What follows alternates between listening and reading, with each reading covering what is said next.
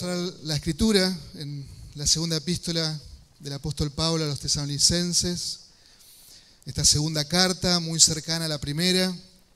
Ya hemos visto eh, algunos textos y continuaremos con la exposición del capítulo 1.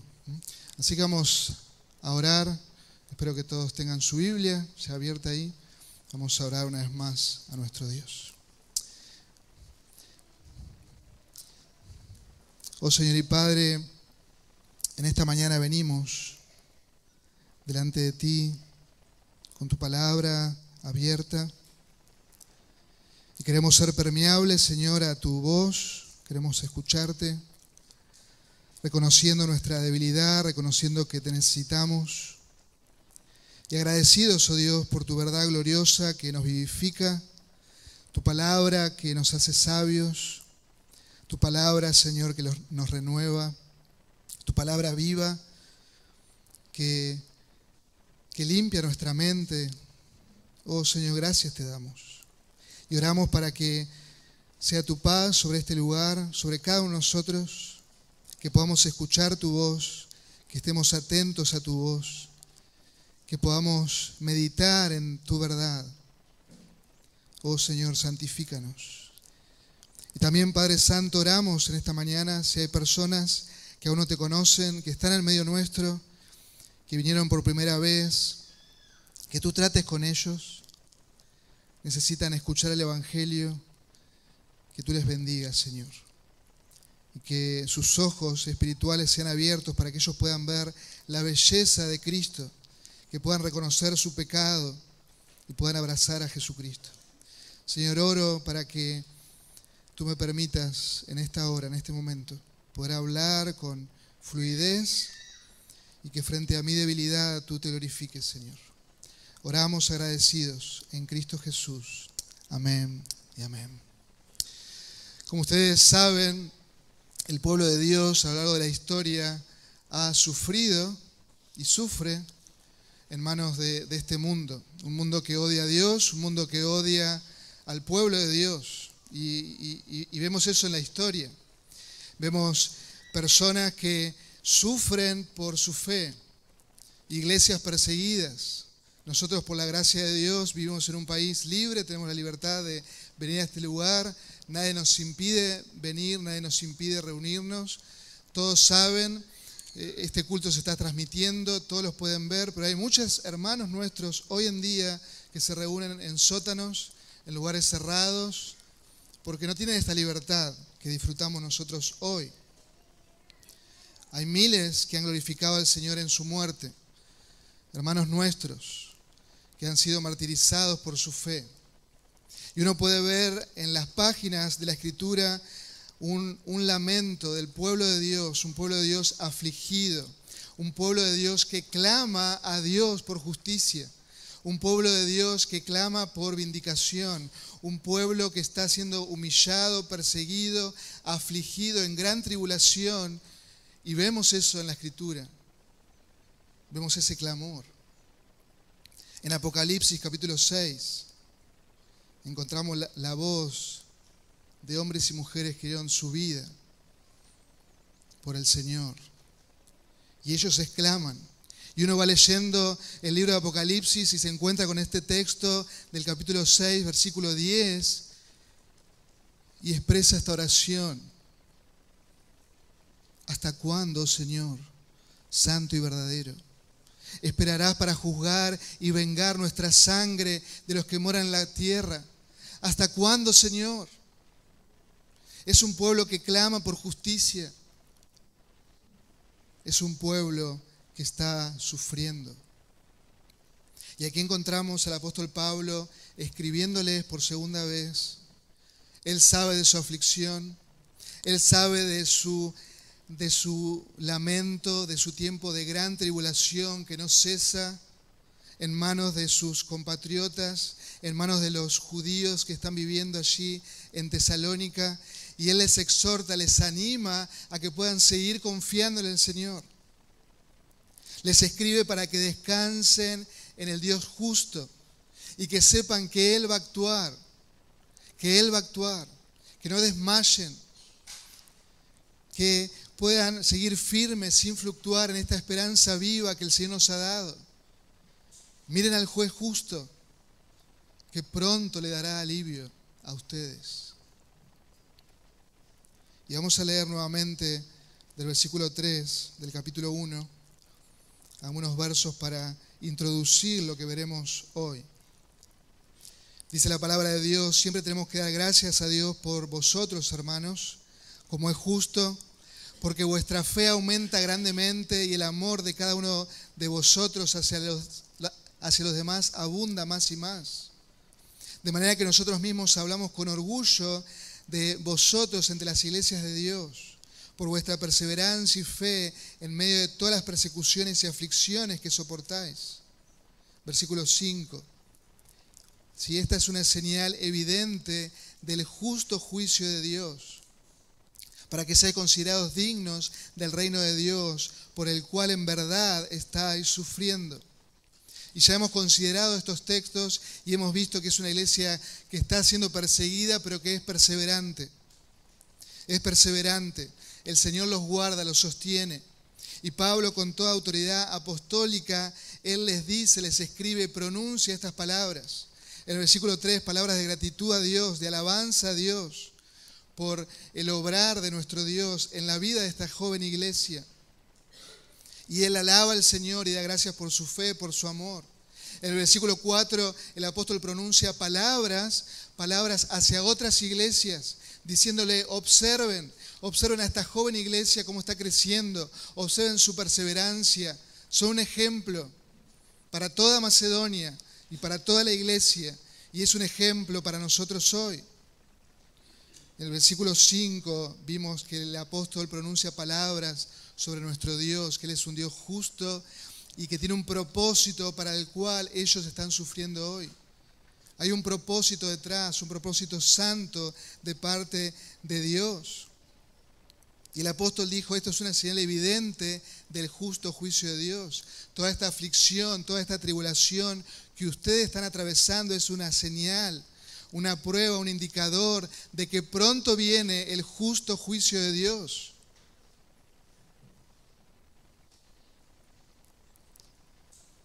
Hay una prueba cierta de que el justo juicio de Dios viene y está cercano. Como ya hemos mencionado, la escatología, la doctrina de los eventos futuros, trae a nuestro corazón, al corazón del creyente, paz, seguridad, esperanza, porque todas las cosas están en las manos de nuestro Dios soberano. Y Él es un Dios justo que actuará. Y debemos recordar y debemos saber que nuestro Dios justo ejecutará sus justos juicios, que nada ni nadie se saldrá con la suya. Todos estaremos delante del juez, delante de nuestro Dios. Y esta iglesia perseguida debe dar gracias a Dios, porque a través de esta tribulación, de esta persecución, ellos están glorificando a Dios, ellos son considerados dignos del reino de Dios, están sufriendo por Cristo, están sufriendo por el Maestro, así como han perseguido a los profetas a lo largo de la historia, así como están sufriendo las iglesias de Judea en manos de los compatriotas, Así como han perseguido a nuestro Señor, a nuestro Maestro y le dieron muerte, así también sus discípulos, la iglesia en Tesalónica va a sufrir. Y esto es digno delante de Dios, es un honor. Y el apóstol, a partir del versículo 6 hasta el 10, él va a expandir esta, esta introducción acerca de los justos juicios del Señor, va a profundizar y nos va a dar una clasificación precisa de las personas que viven en el mundo hoy. Hay dos tipos de personas que viven en el mundo hoy. Los creyentes y los no creyentes. No hay más. Aquellos que hemos abrazado el Evangelio del Señor Jesucristo y aquellos que lo rechazan. Si aquellos que hemos doblado nuestras rodillas de manera voluntaria delante de nuestro Señor y aquellos que sus rodillas están rígidas, pero no por mucho tiempo, Hay un día profetizado en la Biblia que toda rodilla se doblará, quieras o no, toda rodilla se doblará delante del Señor y reconociéndole como Señor. El mundo se divide desde siempre así. Los creyentes y los incrédulos. La iglesia de Cristo, aquellos que estamos dentro de la iglesia y aquellos que están fuera. El reino de la luz y el reino de las tinieblas. Y vemos en estos textos que vamos a leer ahora esa identificación clara. Pero quiero que prestes atención en esta mañana en qué grupo vos estás. Si sos de Cristo o sos enemigos de Cristo. Que puedas reflexionar en lo profundo de tu ser, de qué lado vos estás. Porque este diagnóstico tiene que ser certero, verdadero, porque es de vida o muerte. Es de vida eterna o muerte eterna. ¿De qué lado estás? Saben, muchos piensan que pueden estar con Dios en neutro, en esa relación con Dios. Bueno, que Dios maneje su universo, yo manejo mi vida, yo no le voy a hacer nada mal a nadie, yo trato de ser un buen ciudadano, yo trato de comportarme, tener una vida moral, tengo una linda familia y con eso me basta. Y esperan a que eso sea meritorio para llegar al día delante del juez y que Dios ponga en balanza y decir, bueno, yo viví mi vida lo mejor que pude, que Dios decida. No te engañes. El infierno estará lleno de personas que han sido morales, que han sido correctas, que han sido ciudadanos ejemplares, pero que no han reconocido al Señor Jesucristo como su Señor y su Salvador. Nosotros debemos saber, el ser humano ha quebrantado la ley de Dios y no la ha quebrantado una vez, sino mil veces. Y todos nosotros somos transgresores de la ley. Y la ira de Dios está sobre el ser humano todos los días. Por eso en esta mañana te animo a que puedas examinar tu corazón y que de manera urgente, que de manera urgente acurras a Dios por medio del Señor Jesucristo, te reconcilies con Él. La iglesia perseguida debía saber esto, que hay dos tipos de personas, que Dios va a juzgar, que Dios va a actuar, que Dios va a, va a dar alivio a los suyos, pero va a juzgar con justos juicios a aquellas personas que ahora le están afligiendo. Y observen ahí el versículo 5 de nuevo podemos leer para introducir al versículo 6 y esta señal evidente del justo juicio de Dios para que sean considerados dignos del reino de Dios, por lo cual en verdad estáis sufriendo. No, los tesalonicenses no es un chiste que están sufriendo, no, en verdad están sufriendo. Están muriendo por causa de su fe. Están perdiendo sus trabajos, sus familias, sus casas, por la causa de Cristo. Versículo 6. Porque después de todo es justo delante de Dios retribuir con aflicción a los que os afligen. Y daros alivio a vosotros que sois afligidos. Y también a nosotros.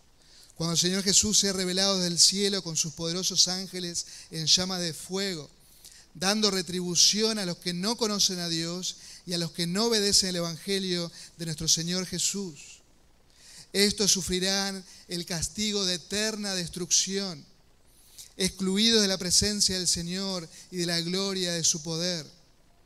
Cuando Él venga para ser glorificado en sus santos en aquel día y sea admirado entre todos los que han creído, porque nuestro testimonio ha sido creído por vosotros.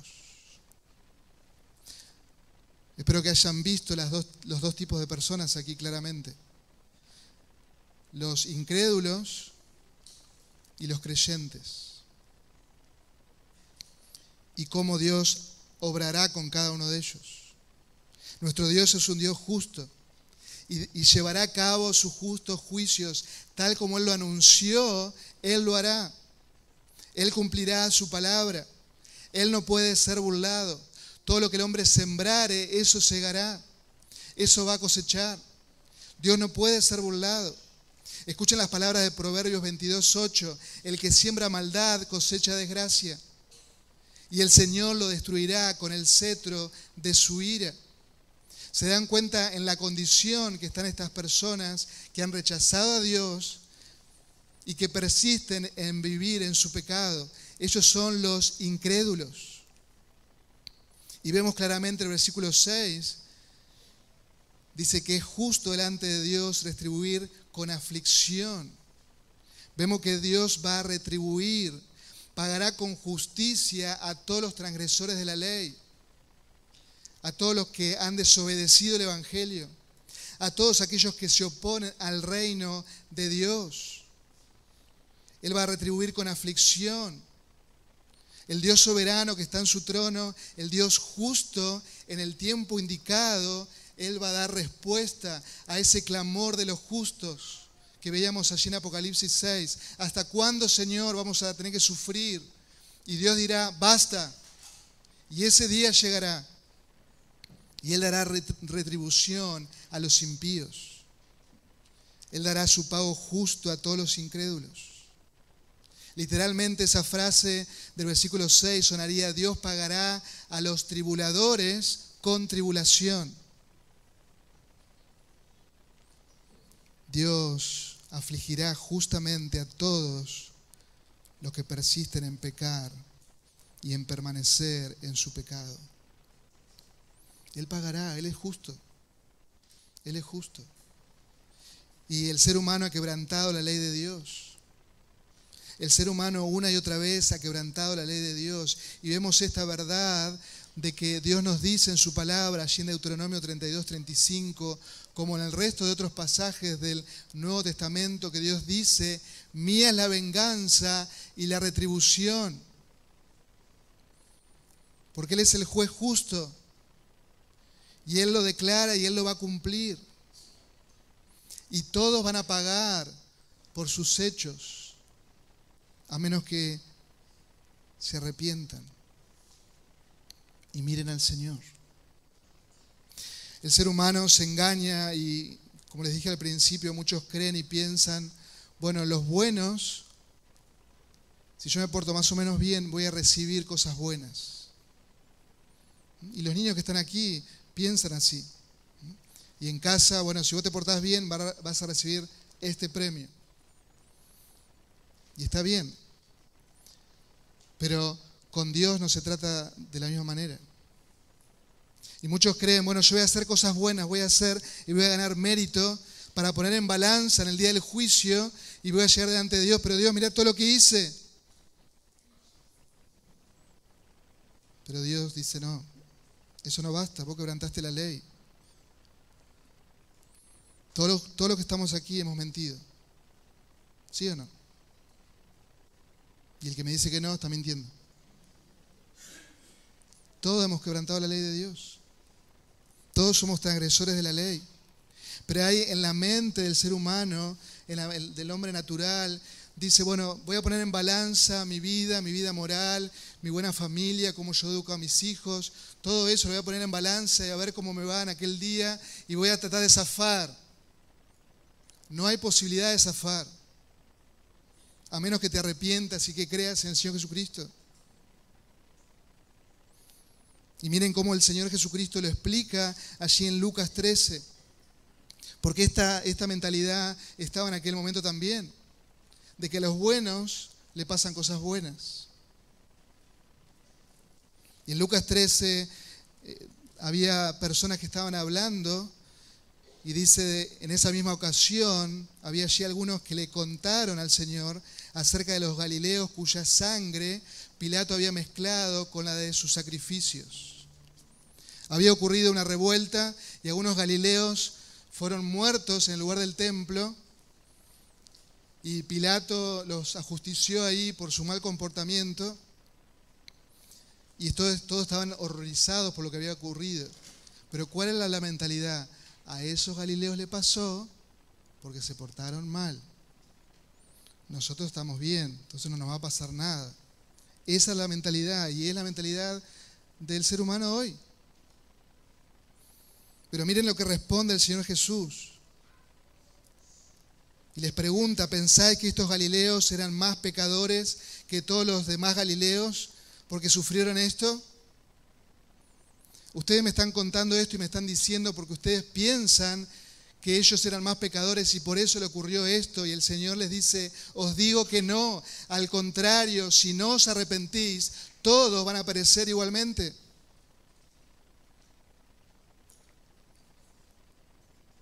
Y después el Señor les habla sobre un hecho que había ocurrido allí en Jerusalén. ¿O pensáis que aquellos 18 sobre los cuales cayó la torre de Siloé y los mató eran más deudores que todos los hombres que habitan en Jerusalén? Hace algunos días, no sabemos cuándo ocurrió esto, pero una torre se cayó sobre 18 personas, una tragedia.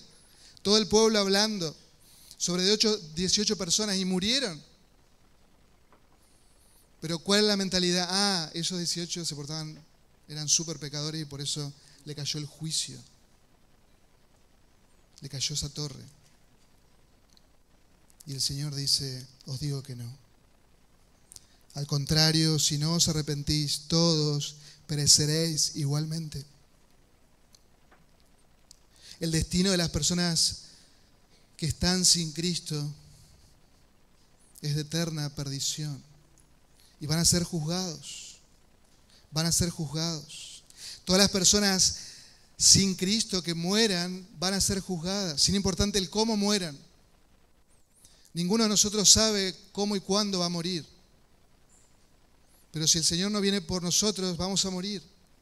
Algunos moriremos de viejos, otros por un accidente, no sabemos. Lo que sí sabemos es que vamos a morir.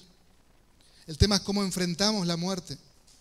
Si estamos en Cristo, amparados en Cristo, o si estamos en, nuestros propios pecados. Y sabes que vas a tener que enfrentar el juicio. El Señor enfáticamente llamó al arrepentimiento, porque el mundo rechaza una y otra vez a Dios. El mundo rechaza la verdad, el mundo se opone al Evangelio, el mundo descansa en su propia religión, en su autojusticia el mundo vive bajo la ira de Dios. Y aquí están los incrédulos allí de Tesalónica, oponiéndose a la iglesia de Cristo. Y Dios les dice, en el tiempo indicado ellos recibirán retribución. En Romanos capítulo 1, versículo 18 dice que la ira de Dios se revela desde el cielo contra toda impiedad e injusticia de los hombres, que con injusticia restringe la verdad que con injusticia se oponen a la verdad, que no honran a Dios, que no le dan gracias, que abrazan su mentira, que miman su mentira. El incrédulo vive así, está envanecido en sus propios razonamientos, quiere ser sabio, pero es un tonto.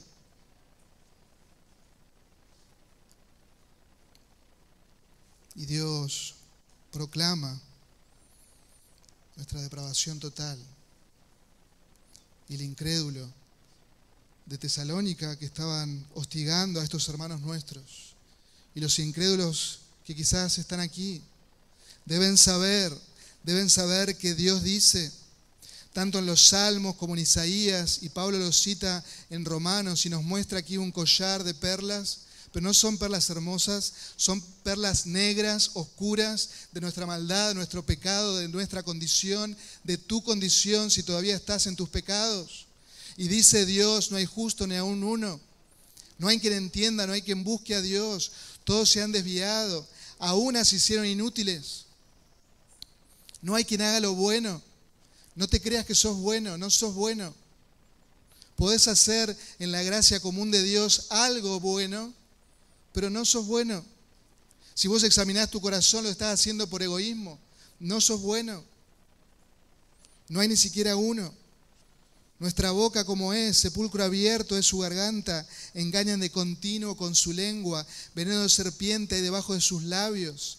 Llena está su boca y sus pies son veloces para qué? Para hacer el bien, no, para derramar sangre. Destrucción y miseria hay en sus caminos y la senda de paz no han conocido. No hay temor de Dios delante de sus ojos.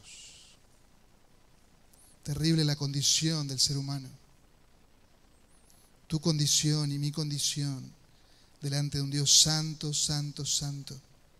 Y Dios en su justicia tratará con el pecado y Él dará su pago justo a todos. Todos recibirán su paga de lo que han realizado.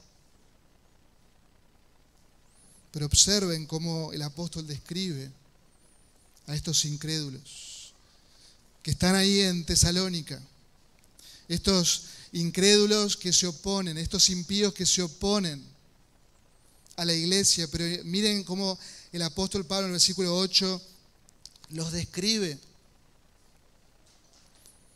Y describe a todos los impíos.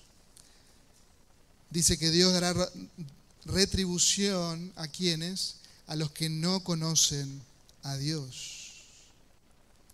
Lo describe como aquellos que no conocen a Dios, que no tienen una relación salvífica con Dios, que no tienen comunión con Dios por medio del Señor Jesucristo.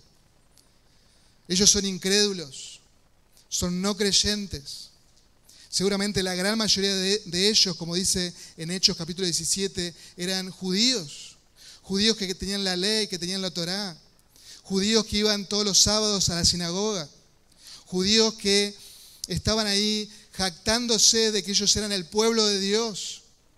Pero aquí claramente el apóstol Pablo les dice, no, ellos son enemigos de la cruz, ellos no conocen a Dios, no tienen una relación salvífica con Dios y Dios mismo les dice, yo no te conozco. Yo no te conozco. Vos podés ser muy religioso, Vos podés hacer un montón de obras buenas según tu parecer, pero el juez te dice, yo no te conozco.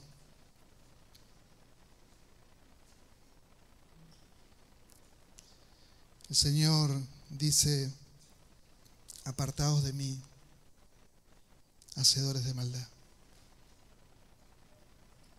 Pero hay más en esta descripción. Observen ahí, versículo 8 no solo que no conocen a Dios, que no hay una relación salvífica, sino que son aquellos que no obedecen al Evangelio de nuestro Señor Jesucristo. Saben que esta descripción intensifica su culpa, agrega más pecado. No solo que estos incrédulos vienen con su mochila de pecado por ser hijos de Adán, pero al no obedecer el Evangelio cargan con más culpa aún. Y atiende esto, la verdad es peligrosa. La verdad de Dios es peligrosa porque Él manda a los hombres que se arrepientan. Él te manda que obedezcas al Evangelio del Señor Jesucristo. Y toda la verdad que vos sabés y que no la aplicás a tu vida, aumenta tu culpa. Aumenta esa, esa culpa. Aumenta tu pecado. No solo debemos saber la verdad del Evangelio, debemos obedecerlo. No solo que debemos obedecer el Evangelio, sino que debemos creer y seguir creyendo el Evangelio. Y estos opositores, estos maestros del mal, estos enemigos de la cruz que estaban afligiendo al pueblo de Dios ahí en Tesalónica, ellos habían estado por tres sábados, como dice Hechos 17, delante del apóstol Pablo, y el apóstol Pablo desde el Antiguo Testamento le declaraba que el Señor Jesucristo era el Mesías, era el ungido. Ellos no eran ignorantes, pero ellos decidieron voluntariamente no obedecer el Evangelio. Ellos sabían las buenas noticias de Dios, pero no quisieron obedecer rehusaron obedecer. Nuestra salvación es un don de Dios, es un regalo de Dios que se recibe por medio de la fe, pero el Evangelio es un mandato que debe ser obedecido. Y estos hombres y mujeres se oponen al Evangelio. Estos judíos se oponían al Evangelio y se oponían a la iglesia y afligían a la iglesia. Estas personas son, como dice el autor de Hebreos, allí en el capítulo 10, versículo 26, que han pecado deliberadamente después de haber recibido el conocimiento de la verdad Y escucha bien lo que dice Dios por medio del autor de Hebreos. Y no queda sacrificio alguno por el pecado. Porque ellos han rechazado el único camino al Padre. Ellos han rechazado al Señor Jesucristo, no obedecen las buenas nuevas de salvación. Y el autor de Hebreos le dice enfáticamente, ya no hay escapatoria. Terrible.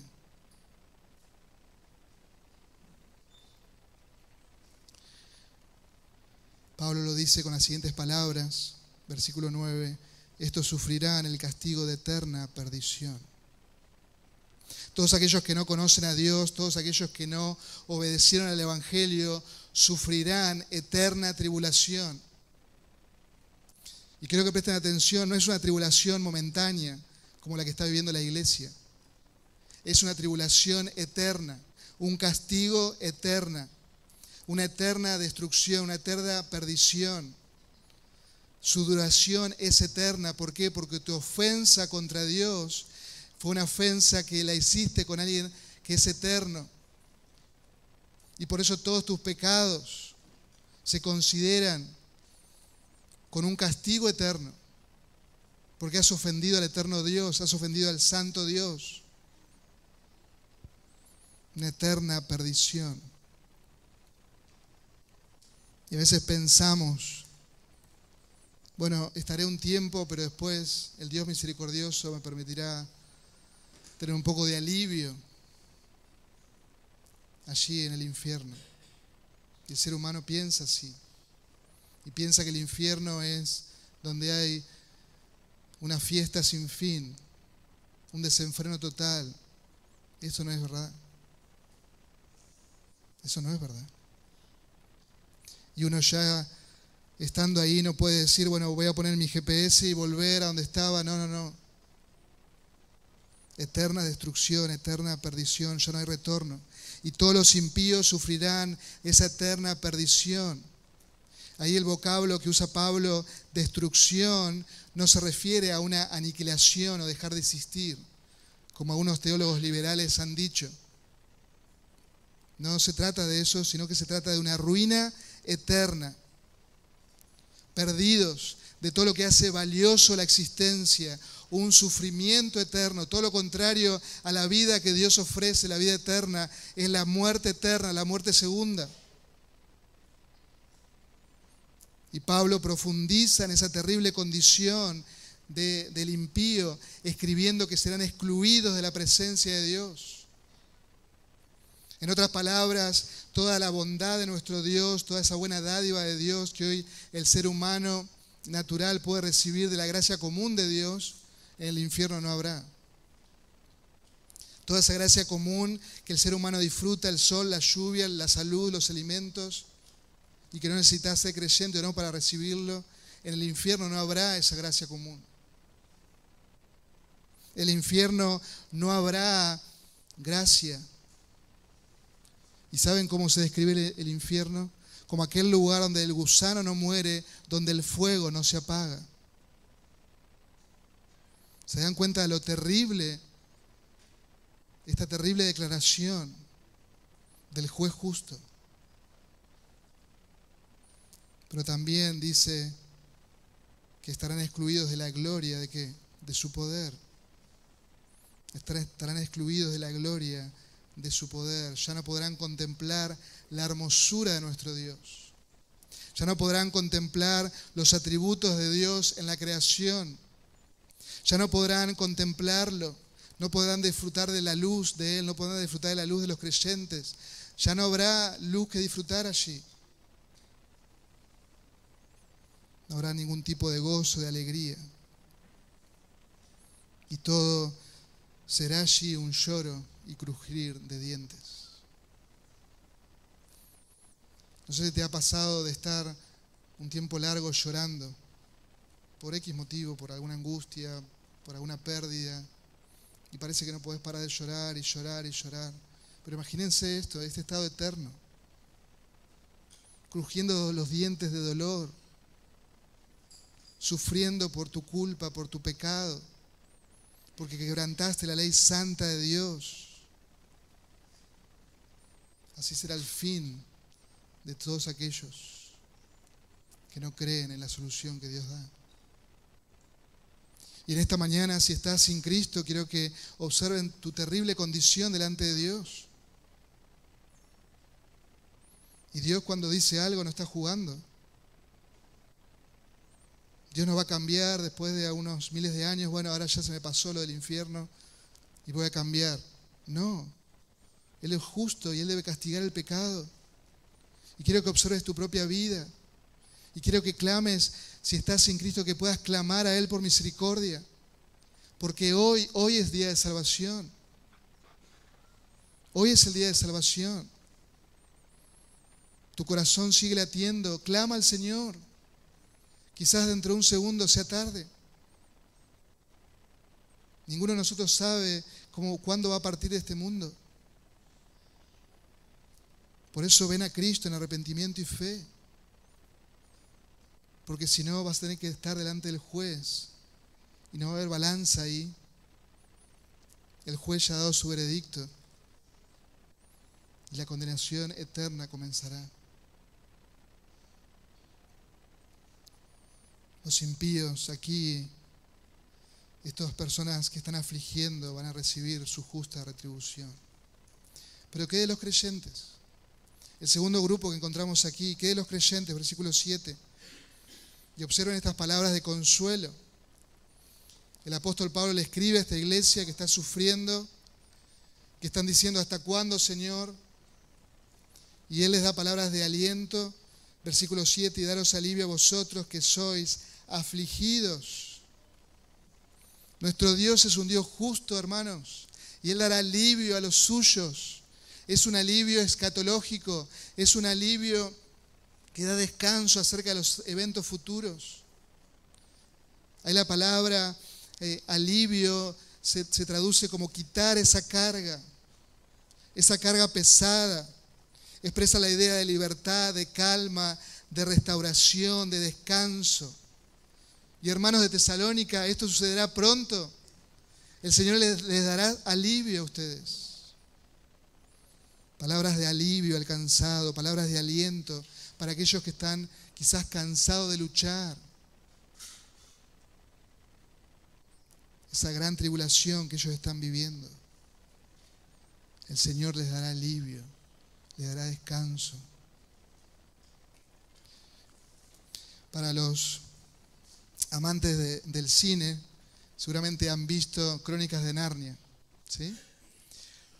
De C.S. Lewis, un hermano nuestro que hizo esta, esta saga, luego se hizo película. Y, hay una imagen ahí, hay una imagen que, están todos tratando de organizar ese ejército de Bilucho que va a enfrentar, ¿recuerdan la película? Que van a, van a enfrentar eh, a, la, a la reina del hielo. Y hay uno de los personajes que se miran y dicen, ¿nosotros qué vamos a hacer? Somos pocos. Pero hay unos personajes que dicen, pero Aslan está en camino. Y cuánto alivio trae a nuestro corazón el saber de que nuestro Señor Jesucristo viene y viene pronto. Y Él nos dará alivio de todas nuestras cargas, de todas nuestras dolencias. Él sabe por lo que está pasando tu corazón, tu vida. Él te conoce mejor que nadie como nos introducía va hoy. Él te conoce mejor que nadie y Él está pronto, Él está cerca y Él nos dará alivio de todas esas cargas. El Señor nos ha dado alivio de nuestros pecados. Claro que sí. En el Evangelio hemos sido libres y nos gozamos de esa libertad, de ya no tener que llevar con esta pesada carga de nuestros pecados. Pero aquí la idea es que el Señor te va a liberar en ese momento de todas esas cargas, de toda esa aflicción, de toda esa tribulación que has tenido por tu fe. Él te va a aliviar de esa carga. Ellos están sufriendo por su fe. Ellos están en gran aflicción. Y parece que ya no hay más fuerzas. Pero qué hermosas estas palabras. El Señor, aquel que viene pronto, le dará alivio les dará alivio. El apóstol les dice que Él nos sostiene, que Él nos dará alivio y también a nosotros, dice ahí. Observen el versículo 7. Y también a nosotros, hablando del equipo misionero, ellos han sufrido y, y el apóstol Pablo dio su vida, fue decapitado por amor al Señor. Y Él dio alivio a ese hombre que ha sufrido por causa del Evangelio. A todos los creyentes el Señor nos dará alivio. A todos los creyentes el Señor nos, quitará esta carga pesada y nos llevará en gloria. Qué hermoso pensar en, esta fe que tenemos, una fe y una esperanza segura y este alivio certero, este alivio certero que nuestro Señor traerá. Hay una imagen en Apocalipsis capítulo 21, versículo 4, que dice que el Señor va, va a limpiar toda lágrima. Y cuando uno ve el contexto de Apocalipsis, ve una iglesia creyentes que han sufrido por causa de la fe. Y esa imagen paterna tierna a nuestro Señor. Seguramente los que somos padres hemos vivido y le hemos quitado la lágrima de la mejilla de tu hijo, de tu hija. Nuestro Dios, nuestro buen pastor nos dará alivio. Imagínense esa situación, esa imagen preciosa. Y Él quitará toda lágrima. Porque ya no habrá más dolor allí en el cielo. Él nos dará alivio, ya no habrá más muerte, no habrá más duelo, ni clamor, ni dolor, porque las primeras cosas han pasado. Y gloria a Dios por el Señor Jesucristo, gloria a Dios por el Evangelio. Gloria a Dios, a nuestro Señor. Aquí en este segundo grupo de personas, los creyentes, nosotros, vemos todo lo opuesto a los incrédulos. Los creyentes disfrutamos de conocer a Dios disfrutamos de conocer a Dios, tenemos una relación salvífica con Él. Tenemos una relación personal con Él. Él es nuestro Padre, Él es nuestro Dios, Él es nuestro Salvador. Somos parte de su familia, Él nos adoptó. Somos de esas ovejas que escucharon al buen pastor y le estamos siguiendo. Hemos obedecido el Evangelio y es por su gracia y bajo su poder que podemos obedecer cada uno de los mandamientos, porque nuestro corazón es un nuevo corazón que ahora tiene esa disposición dada por Dios de obedecerle, de seguirle, de amarle. Los creyentes disfrutamos de esta vida abundante y eterna. Somos aquellos que hemos sido revestidos de la justicia de Cristo. Y por eso pasamos de la vida a la muerte y es una entrada a la gloria, porque la justicia de Cristo nos revistió. Estamos seguros en Él. La Escritura dice que no hay ninguna condenación para los que están en quién, en Cristo Jesús. Estamos seguros en Cristo Jesús. No hay nada ni nadie que nos pueda separar del amor de Dios que es en Cristo Jesús. ¿Se dan cuenta? Es todo lo opuesto a lo que viven los impíos, los incrédulos. Nosotros disfrutamos de nuestro Señor. Amamos a nuestro Señor sin haberle visto. Y le seguimos esperando. Le seguimos esperando. Porque Él nos ha dado una fe que persevera, una fe que triunfa, una fe que vence al mundo. Él nos ha dado de esa fe. El punto que Pablo les dice, ¿cuándo va a suceder esto? Porque yo creo Puede decir la iglesia, Pablo, yo creo que el Señor me va a dar alivio y yo creo que va a afligir a los que nos afligen, pero ¿cuándo esto sucederá? Es la pregunta que surge, versículo 7 da la respuesta. Cuando el Señor Jesús sea revelado desde el cielo, ¿con qué? Con sus poderosos ángeles en llama de fuego. Cuando nuestro Señor regrese, cuando Él sea manifestado, dando retribución a los que afligen, pero dando alivio a los suyos. Él vendrá. Él vendrá por segunda vez, ya no en un estado de humillación como su primer advenimiento, aunque en su primer advenimiento también vino acompañado de ángeles. Recuerdan allí, eh, en esa noche, allí en Belén, cuando los ángeles aparecieron y dijeron a gran voz, gloria a Dios en las alturas y en la tierra paz. Aquí el Señor Jesucristo viene con sus ángeles, pero viene el Rey de Gloria para guerrear, para dar retribución, para juzgar a los impíos, para dar alivio a los suyos, pero para juzgar a quienes no han obedecido el Evangelio. Y esta imagen seguro es tomada por el apóstol Pablo de Isaías 66, 14, y se los leo. Dice el profeta, cuando lo veáis, hablando del Señor, se llenará de gozo vuestro corazón, o sea, el corazón de los creyentes. Será de alivio para nosotros. Cuando le veáis, se llenará de gozo vuestro corazón y vuestros huesos florecerán como la hierba tierna. La mano del Señor será conocer a sus siervos. Él no dará, él no dará alivio. Pero observen cómo el Señor tratará con los impíos. Su indignación estará a sus enemigos. Y dice, y su indignación a sus enemigos, versículo 15, porque aquí el Señor vendrá en fuego y sus carros como torbellino para descargar su furor, con furor su ira y su reprensión con llama de fuego. El alivio viene para el justo, para aquel que cree,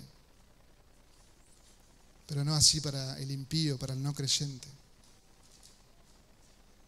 El Señor viene y nosotros le contemplaremos, nosotros le admiraremos, le adoraremos, le vamos a glorificar, tal como dice el versículo 10, cuando Él venga para ser glorificado en sus santos en aquel día, para ser admirado entre todos los que han creído, porque nuestro testimonio ha sido creído por ustedes. Ustedes, queridos hermanos de Tesalónica, son verdaderos creyentes, han abrazado el Evangelio, están sufriendo por su fe y ustedes le contemplarán a nuestro Señor Jesucristo junto con millones de personas de toda tribu, lengua, pueblo y nación, que estaremos delante de nuestro Señor dándole gloria por siempre, alabándole, contemplando su hermosura disfrutando de nuestro Dios.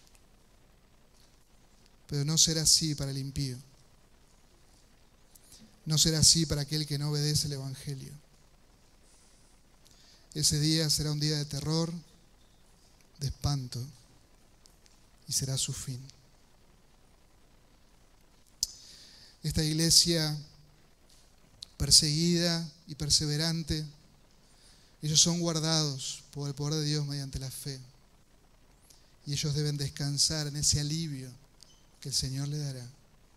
Pero deben saber que el juez justo vendrá y actuará sobre todos aquellos que los han afligido.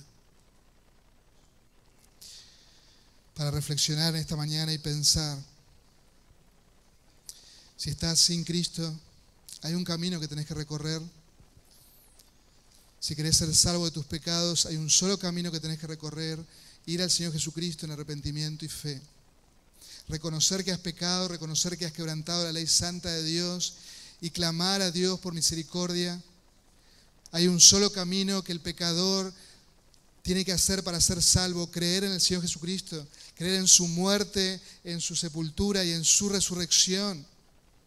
Y solo en su nombre hay perdón de pecados, solo en el nombre del Señor Jesucristo hay perdón de pecados. Y en esta mañana no endurezcas tu corazón, todo lo contrario. Y nosotros te rogamos que te puedas reconciliar con Dios. En nuestra oración como iglesia del Señor Jesucristo, rogamos a Dios por tu vida. Pero Dios te manda. Dios te manda que te arrepientas. Ven a Él.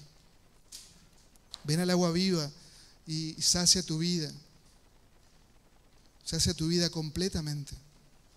No siga buscando en religiones, no siga buscando en, amores, no siga buscando en, el trabajo, en nada de que el mundo pueda ofrecerte. El mundo no puede salvarte. Vos no podés salvarte a vos mismo. Vos necesitas a alguien santo, a alguien eterno, que es el Señor Jesucristo, que Él dio su vida por ti en el Calvario. Ven a Él en arrepentimiento y fe. No te tardes. Obedece al Evangelio. Amados hermanos, frente a este texto, una y otra vez debemos dar gracias a Dios. Porque ninguno de nosotros éramos dignos, pero Él nos hizo dignos. Él nos buscó, Él nos salvó. Y Él pronto nos dará alivio. Persevera, crece, santifícate por medio del Evangelio. Disfruta de la gracia de Dios. Disfruta de la comunión unos con otros. Disfruta de esta familia que Él te ha dado. Que puedas dar tu vida por aquel que dio su vida por ti. Que puedas vivir para el Señor. No hay algo más glorioso que vivir, gastar tus años, gastar tus años que Él te ha dado para glorificar al Señor. Nos ponemos de pie, iglesia. Me gustaría que podamos cantar, si es posible, ¿eh? que podamos cantar las salvaciones del Señor y podamos gozarnos en esta esperanza que tenemos en el Señor. Vamos a orar. Y luego sí, Sebastián va a dar algunos anuncios. Oramos al Señor.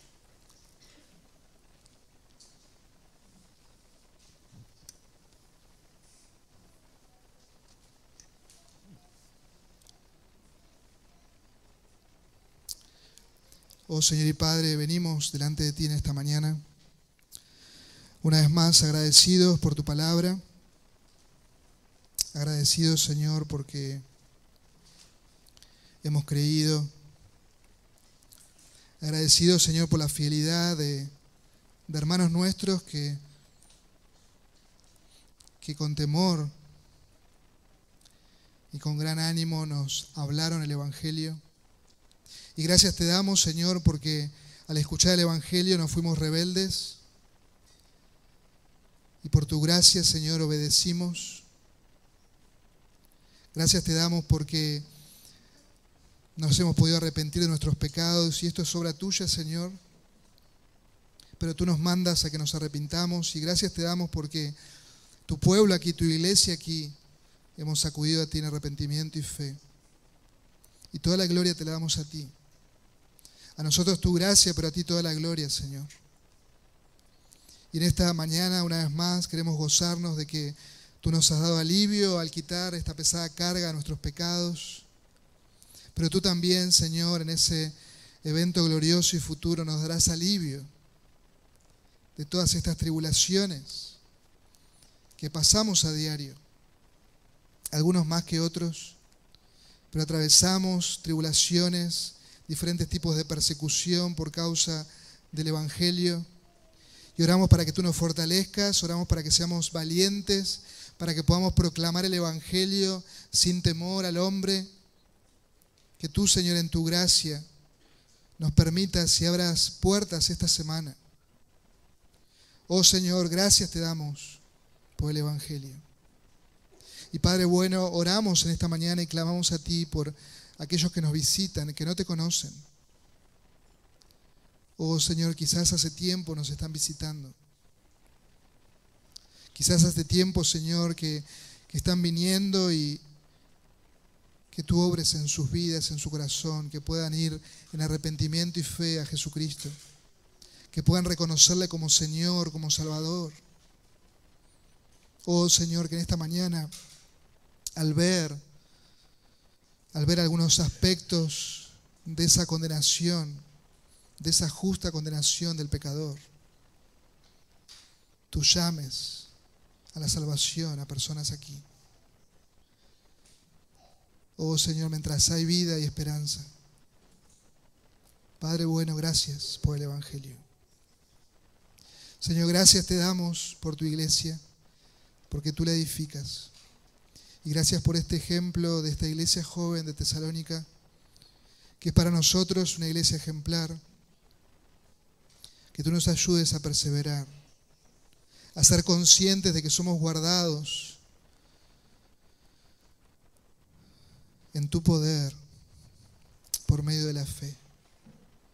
Oh, gracias Señor, que podamos celebrar en esta hora tu salvación y tu victoria.